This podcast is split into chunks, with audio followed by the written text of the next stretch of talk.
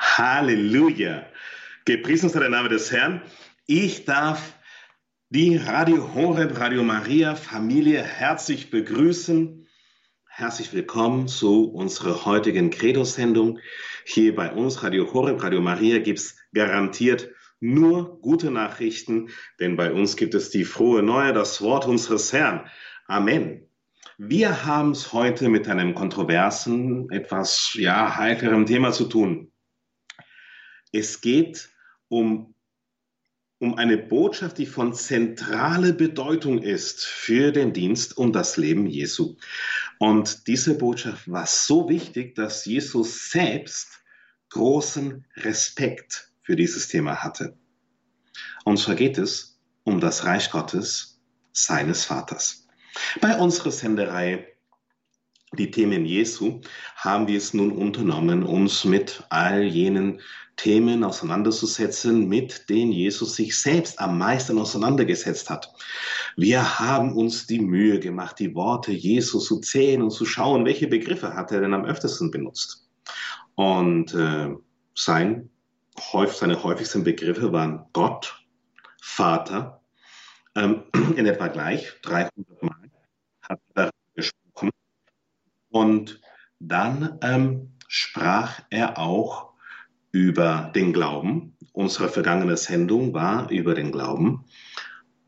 Und als nächstes, als am dritthäufigsten, sprach er über das Reich seines Vaters. Dieses Thema war für ihn so wichtig, dass es zum allerersten gehörte, was er öffentlich sagte. Die ersten Worte Jesu im Evangelium, im Neuen Testament, finden wir in Kapitel 4, da war er in der Wüste, da wurde vom Teufel, man kann nicht sagen, dass er in Versuchung geführt wurde, aber der Teufel hat zumindest versucht, ihn in Versuchung zu führen. Und äh, da trat der Versucher an ihn äh, heran und sagte, wenn du Gottes Sohn bist, so befiehl, dass diese Steine Brot werden. Er antwortete, es steht geschrieben, der Mensch lebt nicht vom Brot allein, sondern von jedem Wort, das aus dem Mund Gottes kommt. Es steht geschrieben, der Mensch. Das waren die ersten Worte Jesu im, im Neuen Testament. Und wenn wir darüber nachdenken, da, da sehen wir, wir selbst als Menschen sind Worte Gottes. Jeden einzelnen von uns hat er ins Leben gesprochen. Das ähm, soll natürlich, äh, setzt nicht außer Kraft, dass es eine ganze Biologie, der, Biologie dahinter gibt, mit die Geschichte mit dem Blümchen und dem Bienchen und so weiter. Nichtsdestotrotz sind, ist jeder einzelne von uns ein Wort des Herrn. Es steht geschrieben, der Mensch lebt nicht vom Brot allein. Und hier hat der Herr aus Deuteronomium zitiert, und zwar Kapitel 8, Vers 3. Da hat Moses zum Volk gesprochen und da ging es nämlich um Manna aus der Wüste, weil sie, die Israeliten haben ja jede Menge äh, leckeres Manna zu essen bekommen. Und zwar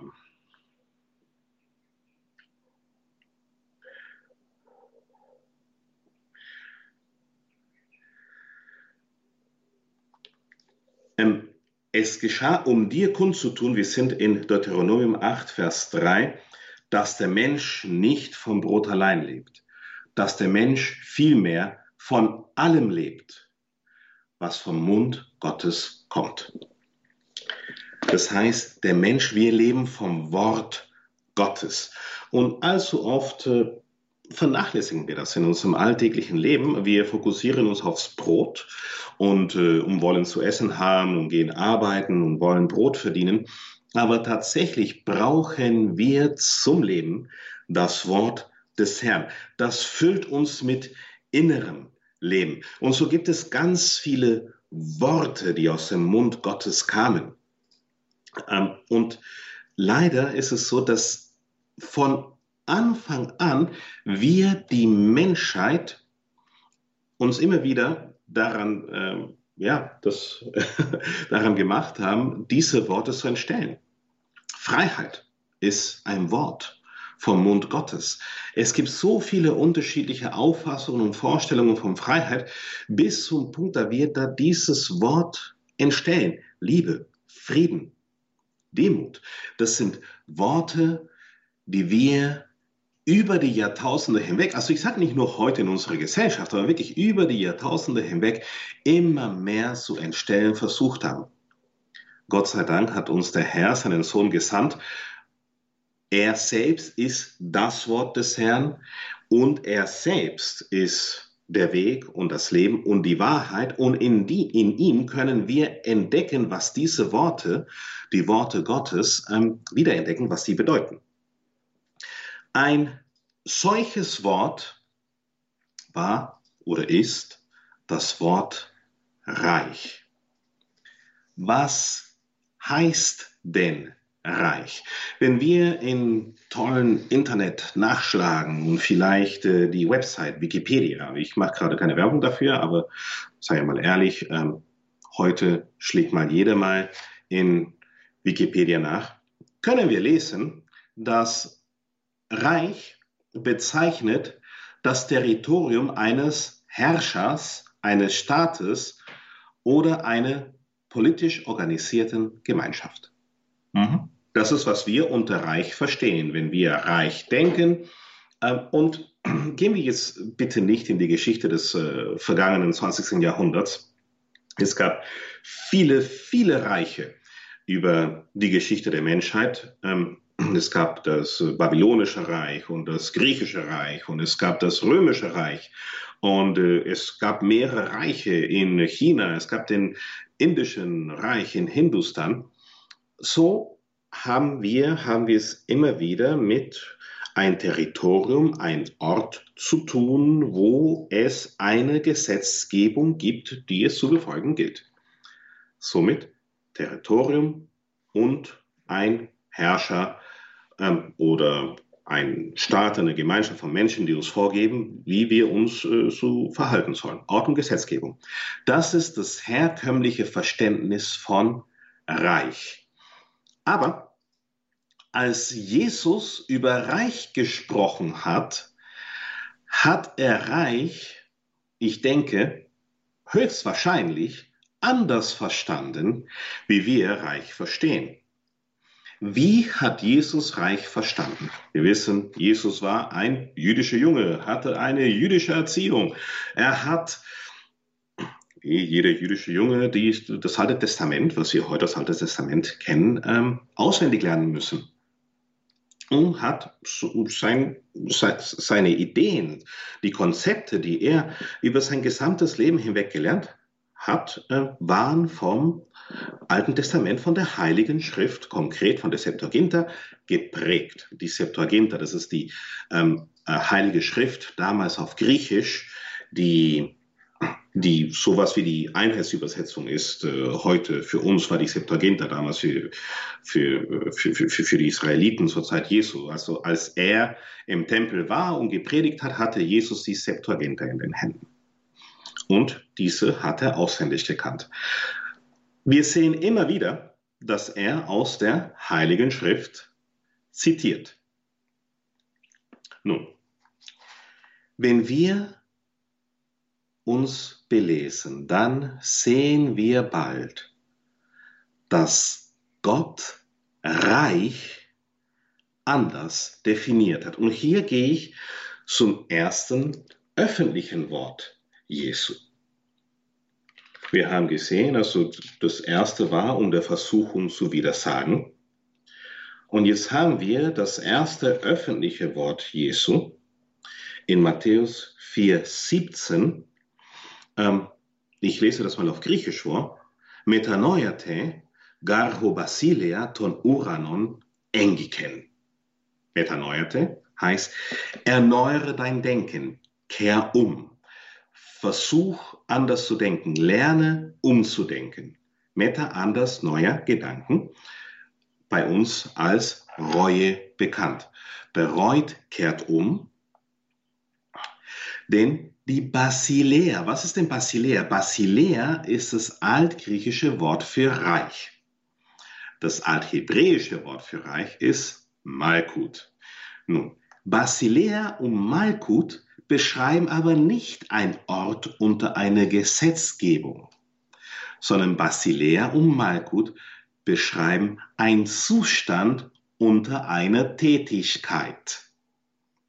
Das heißt, das Herrschen des Himmels ist nah. Fangt an, anders zu denken, kehrt um, bereut. Ähm, ihr müsst umdenken, denn das Herrschen des Himmels, das Herrschen Gottes, das ist ein Verb, ist da. Ähm,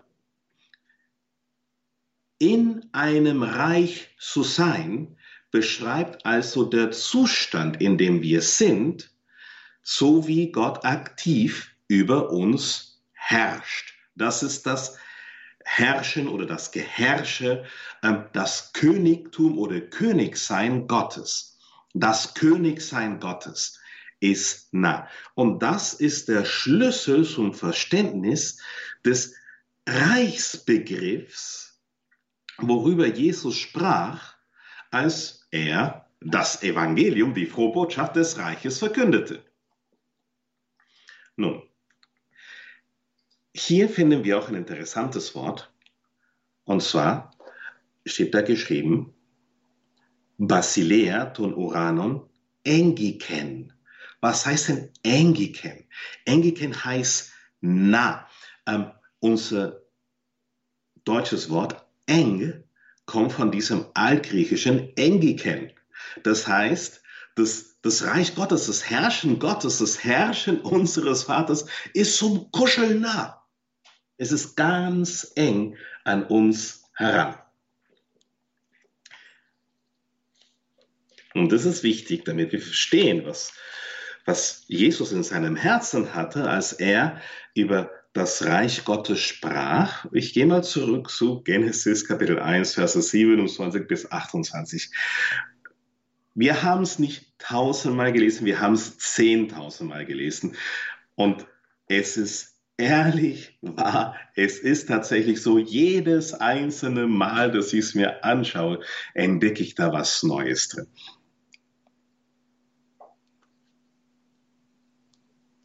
Ich lese mal vor. Nun sprach Gott, lasst uns den Menschen machen, nach unserem Bild, uns ähnlich. Sie sollen herrschen über die Fische des Meeres und über die Vögel des Himmels, über das Vieh und über alles Wild des Feldes und über alle Kriechtiere auf dem Erdboden. Also das Wort für Abbild, lass uns den Menschen machen nach unserem Bild, nach unserem Abbild, uns ähnlich, ist auf Althebräisch das Wort Psalm, ohne, ohne P, nur S-A-L-M. Psalm. Und Psalm, nicht altgriechisch, Verzeihung, althebräisch. Ähm, ich entschuldige mich. Althebräisch. Psalm heißt Abbild, Duplikat, Kopie, Statue und Idol. Das heißt, was hier auf Althebräisch steht, ist, nun sprach Gott, lass uns den Menschen machen, als unser Abbild, unser Duplikat, als Kopie von uns, als Statue unseres Selbst, als unser Idol. Das ist, was Psalm bedeutet. Und ich, ich, ich, sagte schon am Anfang, das ist ein heikles, kontroverses Thema. Also ich habe versprochen, es gibt hier nur gute Nachrichten und das wird knallhart durchgezogen. Bei uns gibt es nur gute Nachrichten. Ähm, allerdings dürfen gute Nachrichten auch kontrovers sein. Wir gehen zu Vers 28. Gott segnete sie und Gott sprach zu ihnen, seid fruchtbar und vermehrt euch und bevölkert die Erde und macht sie euch untertan. Herrscht über die Fische des Meeres und über die Vögel des Himmels und über alle Tiere, die sich auf der Erde regen. Zweimal sagt der Herr, sie sollen herrschen Und dann in Vers, in Vers 27, in Vers 28, macht euch die Erde zum Untertan und herrscht. Und der aufmerksame Beobachter wird gesehen haben, als Gott sagte, lasst uns den Menschen machen als, als Kopie, als Abbild, als Duplikat von uns, da gab er den Menschen Herrschaft. Das heißt, das Herrschen gehört zum Wesen, zur Natur, zum eigensten Wesen, innersten Wesen Gottes, das Herrschen. Gott herrscht. Ja, er herrscht. Die Frage ist hier aber, worin unterscheidet sich das Herrschen Gottes vom Herrschen, wie wir Menschen das verstehen? Weil wenn wir jetzt sagen, Gott herrscht, denken wir alle an einen König mit seinem Zepter, wo hier den Untertanen sagt, was sie tun sollen und alle müssen nach seiner Pfeife tanzen. Aber ganz so ist es nicht. Ich gehe mal zu Genesis 2, 15. Ja, 10.000 Mal gelesen. Und doch immer wieder was Wunderschönes, Neues. Gott der Herr nahm den Menschen und setzte ihn in den Garten Eden damit er ihn bebaue und bewache. Die Worte dafür sind Obart und Schamar. Der Mensch sollte den Garten Eden, Obart und Schamar. Nun, Obart bedeutet dienen, zur Erfüllung führen, daran arbeiten. Und Schamar bedeutet versorgen, beschützen.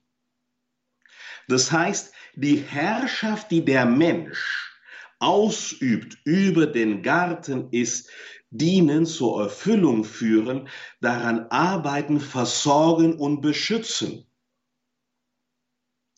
Die Herrschaft Gottes besteht darin, dass er dient, dass er jene, über die er herrscht, zur Erfüllung führt, an ihnen arbeitet, sie versorgt und beschützt. Und spätestens jetzt müsste ein Glöckchen klingen. Unser König ist ein Diener. Denn der Größte unter euch sei der Diener alle.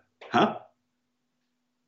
Die Herrschaft Gottes ist eine Herrschaft des Dienens. Und was ist Dienen? Zur Erfüllung führen. An seinen Kindern arbeiten. Sie versorgen. Sie beschützen. Und das ist, was ein König machen sollte. Ein König sollte dafür sorgen, dass sein Volk zur Erfüllung geführt wird. Er sollte an seinem Volk arbeiten. Er sollte sein Volk versorgen und sein Volk beschützen. Wir Menschen aber haben aus dem Wort herrschen Gewaltherrschaft gemacht. Eine Autorität der Angst. Aber das ist nicht Gott. Das ist nicht die Herrschaft, die er von aller Ewigkeit uns vermitteln möchte. Wo sehen wir die perfekte Herrschaft Gottes? Die perfekte Herrschaft Gottes sehen wir im Paradies. Was war im Paradies? Naja, am sechsten Tag hat er den Menschen erschaffen und dann ruhte er. Warum hat Gott am siebten Tag geruht? Hat Gott am siebten Tag geruht, weil er so müde war? Hat er geruht, weil er fertig war? Hat er geruht, weil er nah am Burnout war? Wegen dem ganzen Stress? Denke ich nicht. Gott ruhte weil sein Werk vollendet war. Sein Werk war fertig. Und wir vergessen nicht, Gott ist die Liebe. Zu dem Zeitpunkt, da er Adam und Eva in den Garten Eden gesetzt hat, damit sie herrschen, durch den Dienst, durch das äh, zur Erfüllung führen, ähm, durch das Versorgen und Beschützen und daran arbeiten. Zu diesem Moment konnte Gott ruhen. Das heißt, er hat zu diesem Moment alles bereitgestellt gehabt, dass Adam und Eva ihre Erfüllung finden könnten, dass Adam und Eva versorgt waren, dass Adam und Eva beschützt waren. Er hatte Adam und Eva bedient, ehe sie erschaffen wurden. Ehe sie erschaffen wurden, hat er sich bereits komplett um sie gekümmert. Und wir vergessen nicht, Gott ist die Liebe.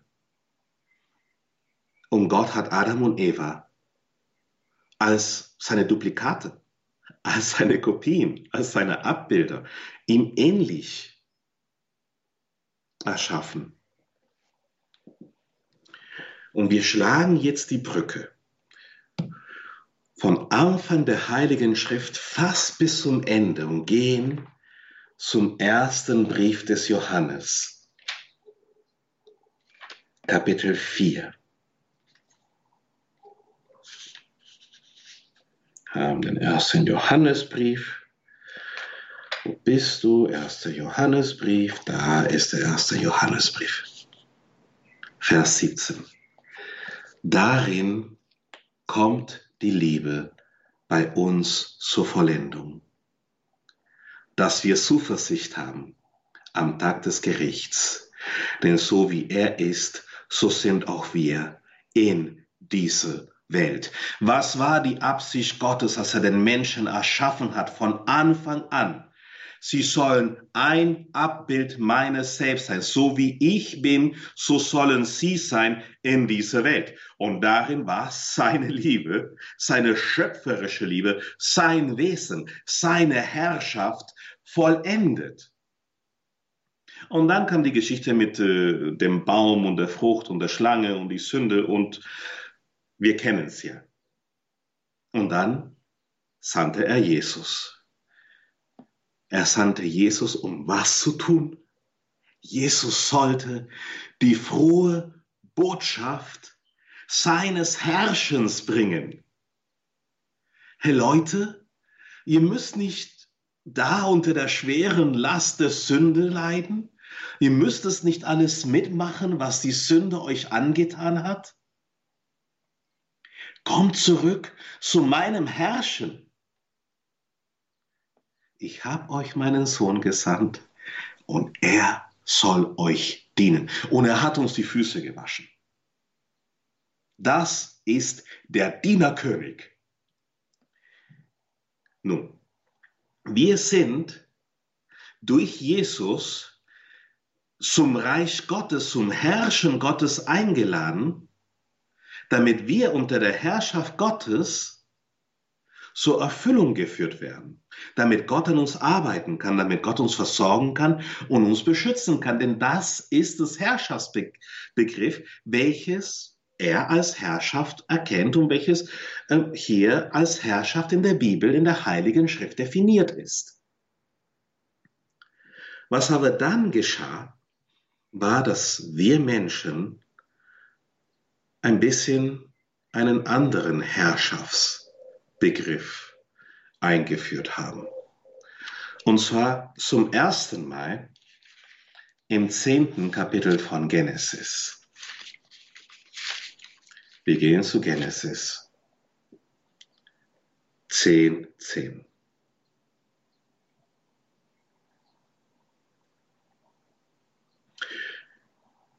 Die Söhne Hams, Kusch, Ägypten, Put und Kanan die Söhne des Kusch, Seba, Havila, Sabta, Radmos, äh, Sabtecha, die Söhne Radmas, Seba und Dedan.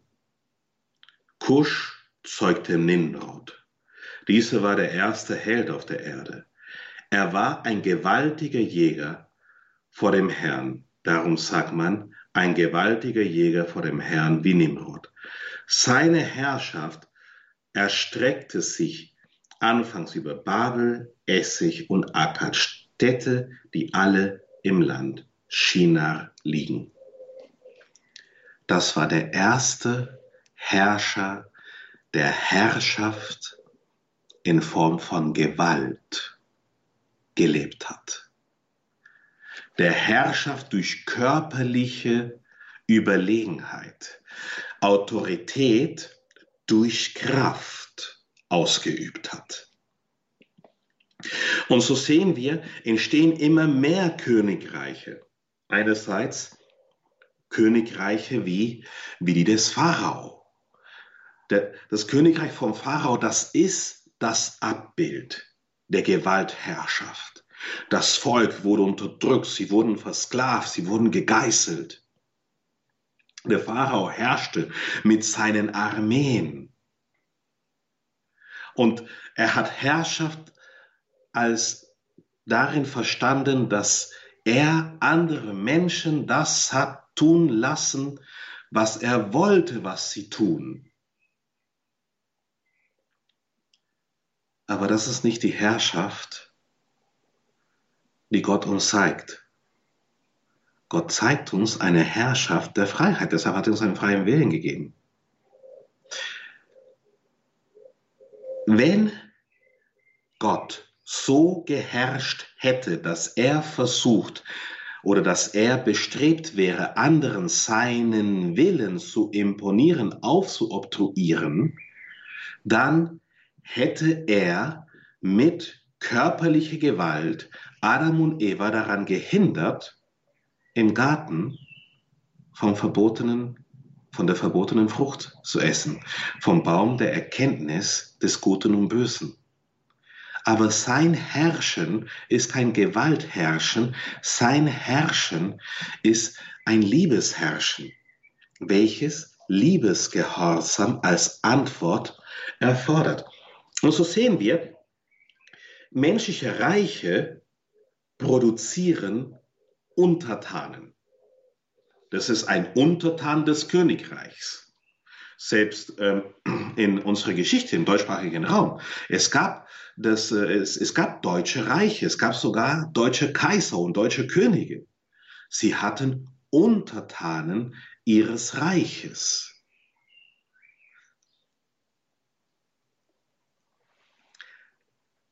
Gott ist so schön. Er ist so schön, weil in seiner Herrschaft, in seinem Reich, in seinem Herrschen spricht er nicht von Untertanen.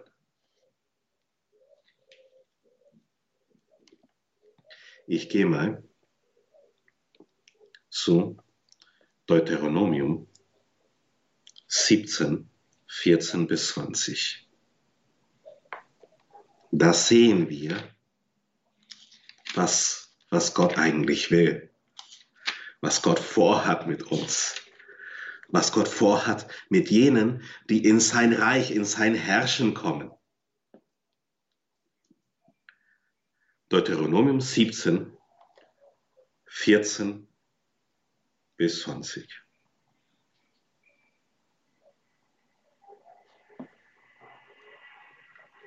Wenn du das Land, das dir der Herr dein Gott gibt, in Besitz genommen hast, und du darin wohnst, und du dann sprichst, ich will einen König über mich setzen, wie alle Völker um mich herum, so darfst du nur einen solchen zum König über dich setzen, den der Herr dein Gott auswählt.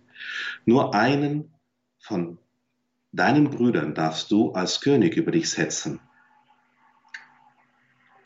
Doch soll er sich nicht so viele Pferde halten, auch nicht das Volk nach Ägypten zurückbringen, also das Volk nicht in Sklaverei führen. Um die Anzahl seiner Pferde zu vermehren, hat doch der Herr zu euch gesprochen, nie wieder sollt ihr diesen Weg zurückkehren. Auch soll es sich nicht viele Frauen nehmen, damit sein Herz nicht abtrünnig wird. Er soll sich nicht so viel Silber und Gold anhäufen. Sobald er den Königsthron bestiegen hat, lasse er sich in eine Schriftrolle eine Abschrift dieses Gesetzes anfertigen, das sich in der Obhut der levitischen Priester befindet. Er soll es immer zur Hand haben und sein ganzes Leben lang darin lesen, damit er lernt, den Herrn, seinen Gott zu fürchten und auf die Ausführung aller Gesetze zu achten. Sein Herz aber soll sich nicht stolz über seine Brüder erheben. Und von dieser Gesetzesweisung soll er weder nach rechts noch nach links abweichen, damit er und seine Söhne auf lange Zeit die Herrschaft in Israel behalten. Das ist schon mal ein erster Vorgeschmack dessen, was der Herr eigentlich vorhat mit seinem Volk, was er, was er sich eigentlich wünscht. An einer anderen Stelle sagt er ganz klar, ich will euch zu einem Volk machen, zu einem heiligen Volk, zu einem Volk von Königen und Priestern. Und das ist das, was Gott mit uns vorhat.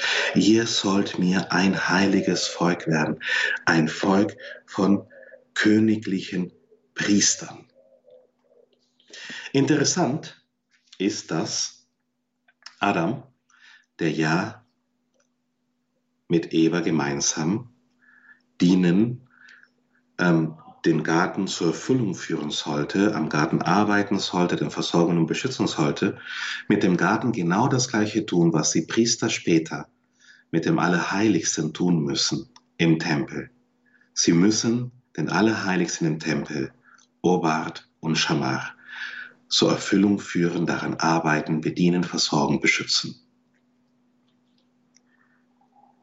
Wir können Priesterschaft und Königtum nicht voneinander trennen.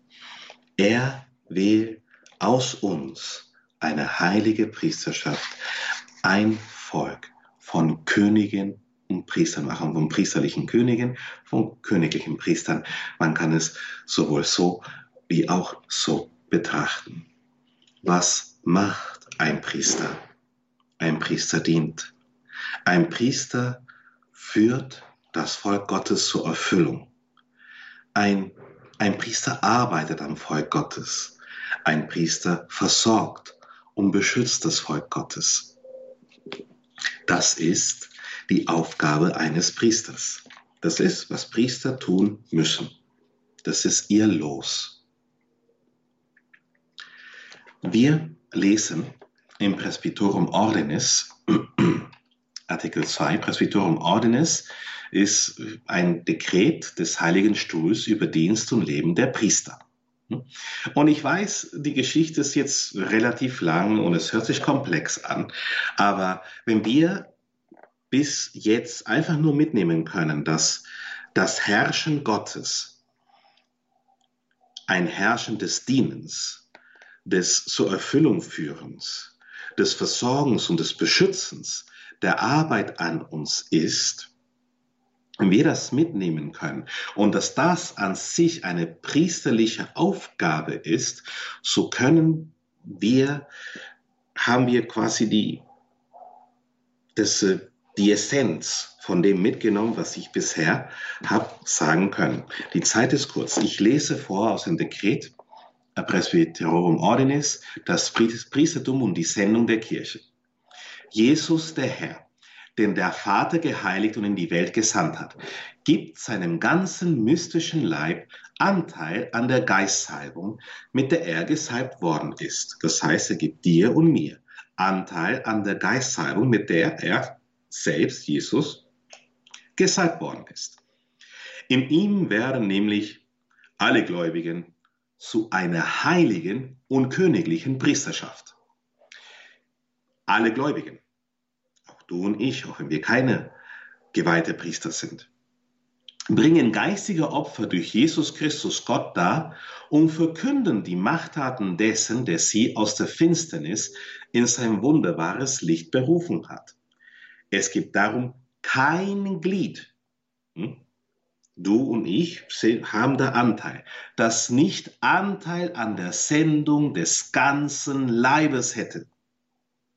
Jedes muss vielmehr Jesus in seinem Herzen heilig halten und durch den Geist der Verkündigung Zeugnis von Jesus ablegen. Damit die Gläubigen zu einem Leib, in dem nicht alle Glieder denselben Dienst verrichten, zusammenwachsen, hat der gleiche Herr einige von ihnen zu amtlichen Dienern gemacht. Sie sollten in der Gemeinde der Gläubigen heilige Weihevollmacht besitzen zur Darbringung des Opfers und zur Nachlassung der Sünden und das priesterliche Amt öffentlich vor den Menschen im Christi Namen verwalten. Und das geht dann um die geweihte Priester. Nun, wir haben Anteil am Priestertum Jesu, an der Salbung Jesu. Wir sind ein heiliges, königliches Priestertum. Und das hat der Petrus auch betont. Und ihr werdet gleich sehen, warum das ganz wichtig ist und wie das eigentlich ganz konkret sich in unserem Leben abzeichnen kann und auch abzeichnen sollte. Ich gehe mal zum ersten Petrusbrief. Kapitel 1. Ihr aber seid ein auserwähltes Geschlecht, eine königliche Priesterschaft, ein heiliger Stamm, ein zu eigen erworbenes Volk, damit ihr die Großtaten dessen verkündet, der euch aus der Finsternis berufen hat in sein wunderbares Licht. Warum ist es wichtig?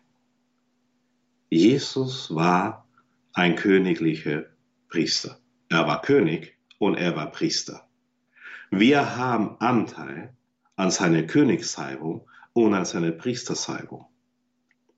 Wenn wir Anteil haben, du und ich, kleine Butchis hier auf der Welt, die immer wieder Meister darin sind, sich, sich ganz klein und hilflos vorzukommen.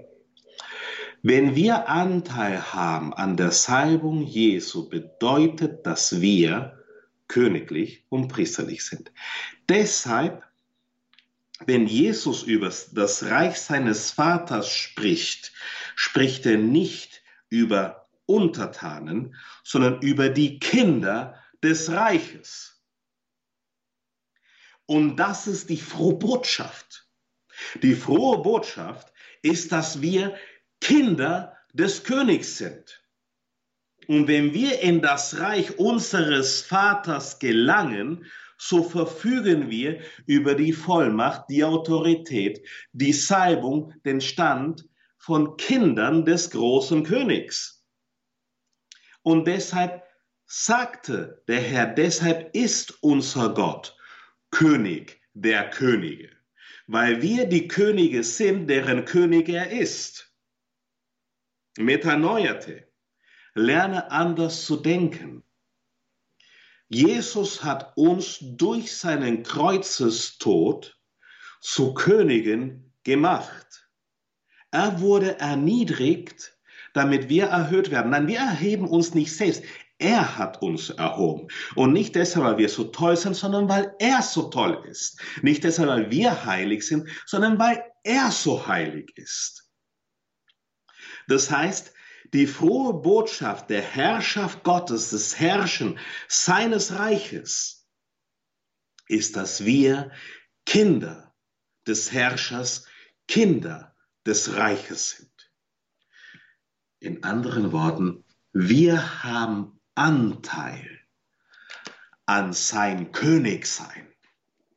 Wir dürfen dienen wie er gedient hat. Wir dürfen unsere Mitmenschen, die Schöpfung, zur Erfüllung führen, so wie er das getan hat. Wir dürfen daran arbeiten, so wie er daran gearbeitet hat. Wir dürfen das versorgen und beschützen, so wie er uns versorgt und beschützt hat.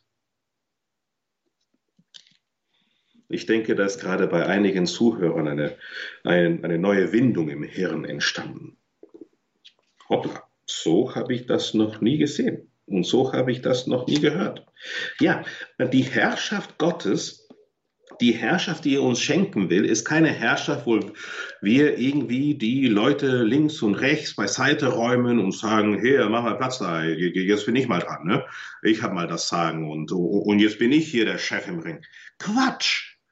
Es geht um das Dienen aber um das Dienen nicht so wie wir denken, dass, wie, wie das Dienen funktioniert, sondern so wie Jesus denkt, dass Dienen funktioniert. Ich lese mal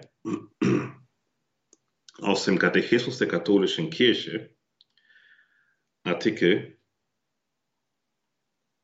1547 vor.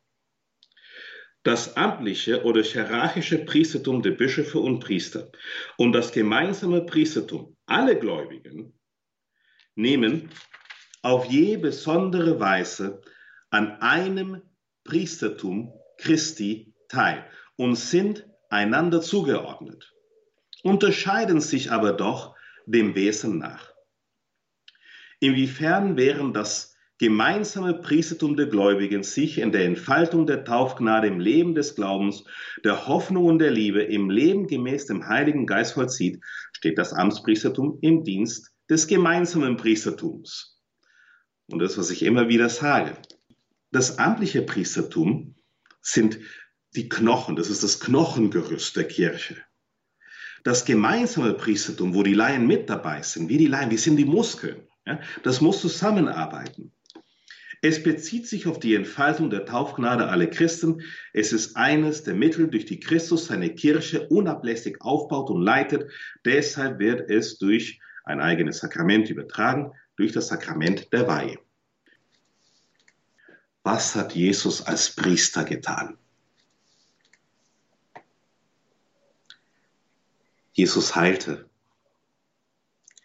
Jesus hat die Aussätzigen heimgemacht. Er hat den Gefangenen die Freiheit verkündet. Jesus hat die Toten auferweckt. Er hat Dämonen vertrieben. Das ist, was Jesus als Priester getan hat. Das war sein Dienst. Und daran dürfen wir Anteil haben. Und ich könnte Stunden und Tage darüber reden. Aber wenn wir mitnehmen, dass, dass wir so dienen dürfen und so dienen sollen, wie Jesus gedient hat, dass, dass darin seine Liebe vollendet ist, denn so wie er ist, so sind auch wir in dieser Welt, dann haben wir wirklich viel mitgenommen heute. Ich lese jetzt aus dem ähm, Buch von unserem verstorbenen Papst Benedikt XVI. Ich vermisse ihn. Ähm, Jesus von Nazareth, sein Prolog, die Kindheitsgeschichte, Seite 43 ist es. Das Reich Jesu ist nicht auf weltliche Macht aufgebaut, sondern gründet allein auf Glaube und Liebe. Es ist die große Kraft der Hoffnung inmitten einer Welt, die so oft von Gott verlassen zu sein scheint. Das Reich des Davidssohnes Jesus kennt kein Ende weil in ihm Gott selbst herrscht, weil in ihm Gottes Reich in diese Welt eindringt. Liebe Brüder und Schwestern im Herrn, wenn wir seinem Reich beitreten, werden wir nicht untertan zu den Kindern seines Reiches. Und so haben wir Anteil an sein Herrschen und so sind wir der Ort, sind wir jene Stelle, wo sein Reich in diese Welt eindringt. Denke mal darüber nach. Jesus hat geheilt. Hast du den Glauben, dass du in Jesu Namen Heilungen vollbringen kannst? Glaubst du das? Vielleicht glaubst du, naja, das sind, das ist ganz wenige heilige Menschen vorenthalten. Von Anfang an. Der heilige Cyprian von Karthago, der heilige Justinien der Märtyrer, das sind die Väter der Kirche. Sie sagten, dass Heilungen und Wunder von den einfachsten Neugetauften vollzogen werden. Im Namen Jesu, damit die Welt erkennt, dass die Macht Gottes gerade in den Schwächsten vollendet wird. Schwach sein? Ja, ich bin qualifiziert. Ich bin total schwach. Mann, bin ich schwach. Vielleicht höre ich mich stark an, weil ich hier auf Sendung bin. Aber ich bin ein schwaches kleines Bucci. Das könnt ihr mir glauben. Ihr könnt meine Frau fragen, ob ich ein kleines schwaches Bucci bin und sie wird bestätigen, dass ich ein kleines schwaches, schwaches Bucci bin. Wenn wir schwach sind, dann sind wir stark. Nun kostet es Mut, es kostet Überwindung, wenn unsere Kollegen, wenn unsere Nachbarn, wenn unseren Kindern, wenn die Kinder vom Nachbarn, wenn sie krank sind, denen zu sagen, weißt du was, ich werde beten, dass du gesund wirst. In Jesu Namen. Und das dann auch wirklich zu tun. Ein mächtiger Vater, lass seine Heilung fließen und heile jetzt diesen Menschen. Und der Grund, warum das Überwindung kostet, ist, weil wir Angst haben, wir stellen uns bloß. Bei den frühen Christen, sie hatten nicht Angst, dass sie, dass sie sich bloßstellen. Sie hatten Angst, dass sie womöglich dafür hingerichtet werden müssen, wenn sie für jemanden um Heilung beten, weil sie dann im römischen Reich, wenn es, wenn die anderen erfahren, dass, dass sie christlich sind, dann ist es sehr gut möglich, dass sie dann die Polizei, sprich die Soldaten, anrufen. Und sie haben es trotzdem durchgezogen. Und was ist passiert? Heilungen und Wunder sind geschehen. Heilungen und Wunder sind geschehen. Warum? Weil diese Menschen die Frohbotschaft des Reiches angenommen haben und sich nicht davor gescheut haben, die frohe Botschaft des Reiches zu leben und sich als Kinder des Reiches zu verstehen und als Kinder des Reiches zu handeln. Und um was ist passiert? Wir haben Rom erobert. Wir haben das römische Reich bekehrt. Wir, die römisch-katholische Kirche, haben Rom in die Knie gezwungen. Mhm. So sieht's aus. Das ist, was passiert, wenn der Leib richtig die Muskeln anspannt, wenn wir als Leib, als gesamtes Leib, wenn, wenn wir zusammen agieren, wenn wir wirklich unserem Herrn nachfolgen. Und nicht, dass wir denken, oh Mann, oh nein, ich, ich, ich scheue mich davor, Zeugnis zu geben oder ich, ich scheue mich davor, vor anderen einzugestehen, dass ich wirklich glaube, dass Jesus Heilungen und Wunder vollbringen kann. Denk mal darüber nach. Wenn du diese Worte hörst, bist du mit allerhöchster Wahrscheinlichkeit gläubige Christ. Wenn du kein Christ bist, ist es sehr wahrscheinlich, dass du es gleich wirst. Spaß beiseite. Aber ehrlich wahr, wenn du diese Worte hörst, dann hast du ein Zeugnis in deinem Leben dann ist dir Gott zu irgendeinem Zeitpunkt in deinem Leben begegnet, dann hat Gott zu irgendeinem Zeitpunkt in deinem Leben dein Herz berührt und dich zu seinem Sohn, zu seinem Reich gezogen. Dieses Zeugnis, was wir verkündigen dürfen, das du verkündigen darfst, ist eine Reicheshandlung das ist ein königlicher Erlass Gottes gewesen. Er verfügte, dass seine Gnade in dein Herz kommt, dass seine Gnade in dein Leben dringt. Und denke mal, denke mal darüber nach. Wie oft teilst du dein Zeugnis mit anderen Menschen? Wie oft verkündet dein Mund seinen Lob, wie schön und wie groß und wie herrlich er ist? Hängt es allen in deinem Umfeld schon zum Hals raus? Noch nicht? Dann war es noch nicht genug.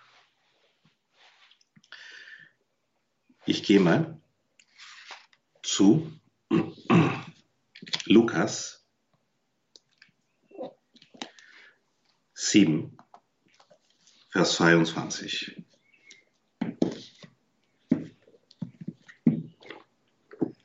Ich gehe mal zu Lukas 7, Vers 22.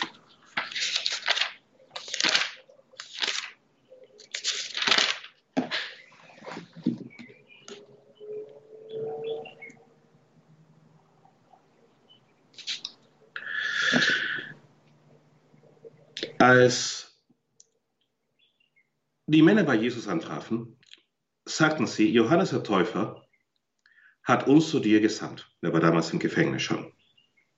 Und jetzt fragen, bist du der Kommende oder müssen wir auf einen anderen warten? Damals heilte er viele von Krankheiten, Qualen und bösen Geistern und vielen Blinden. schenkte er das Augenlicht. Er antwortete ihnen, Geht hin und berichtet Johannes, was ihr gesehen und gehört habt. Blinde sehen, Lahme gehen, Aussätzige werden rein und Taube hören, Tote werden auferweckt, Armen wird das Evangelium verkündet. Und wohl dem, der an mir keinen Anstoß nimmt. Warum hat Jesus diese Worte gesprochen? Diese Worte hatte er aus Jesaja, Kapitel 61, Verse 1 bis 4 und Vers 6. Der Geist des Herrn ruht auf mir, denn der Herr hat mich gesalbt. Er hat mich gesandt, den Armen die frohe Botschaft zu bringen, zu heilen, die gebrochenen Herzens sind, den Gefangenen Befreiung anzukündigen und den Gefesselten Erlösung. Auszurufen ein Gnadenjahr des Herrn, einen Tag der Rache für unseren Gott, alle betrübten Zions zu erfreuen, ihnen Schmuck zu bringen statt Schmutz, Freudenöl statt Trauergewand, Jubellied statt Mutlosigkeit. Mut wird sie Terebinden der Gerechtigkeit nennen. Man wird sie Terebinden der Gerechtigkeit nennen. Eine Pflanzung des Herrn zu seiner Verherrlichung. Alle haben das Wort Rache gehört. Hm? Einen Tag der Rache für unseren Gott. Wenn Gott über Rache spricht, er spricht nicht so wie Menschen über Rache. Ich räche mich heiß, ich füge einem anderen Menschen Leid zu. Ah, ah. Einen Tag der Rache für unseren Gott, alle Betrübten zu erfreuen. Das ist seine Rache. Seine Rache ist es das Werk der Sünde und der Finsternis ein und für allemal aus unserem Leben zu verbannen, dass die Freude seines Geistes in uns herrscht. So hätte es von Anfang an sein sollen, dass wir voll seines Lobpreises und seine Freude und seines Friedens und seine Liebe sind. Und die Ungerechtigkeit ist, dass die Sünde in die Welt kam. Und wir sollen jetzt in das Reich seiner Gerechtigkeit treten, um selbst zur Gerechtigkeit Gottes zu werden. Und das heißt nicht nur, dass wir uns der Sünde enthalten, sondern das bedeutet, dass wir Gerechtigkeit in seinem Sinne bringen, dass wir Menschen zu seinem Reich führen, damit er ihnen dienen kann, indem wir ihm so dienen, wie Jesus uns zuvor gedient hat. Amen. Vielen herzlichen Dank für das Zuhören, liebe Zuhörerschaft. Es war mir eine große Freude, heute mit euch über das Reich zu sprechen. Ich bin mit meinem Thema nicht zu Ende. Beim nächsten Mal gibt es dann weiteres. Gottes Segen vom Radiosender, wo es nur gute Nachrichten gibt. Halleluja. Amen.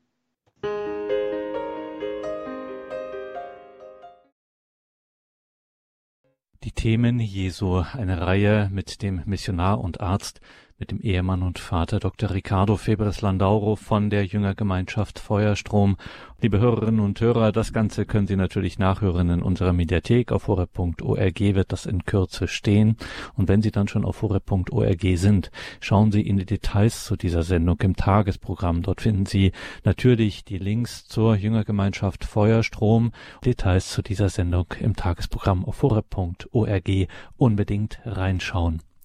Danke Ihnen allen fürs Dabeisein, für Ihre Verbundenheit mit Radio Horeb, dass Sie diese Gebets- und Glaubensgemeinschaft, dieses gemeinsame Leben mit Gott möglich machen durch Ihr Opfer, durch Ihre Spende, dass wir hier im Gebet miteinander und füreinander einstehen können, dass wir hier auch all das teilen können, Katechese, Lebenshilfe, Spiritualität.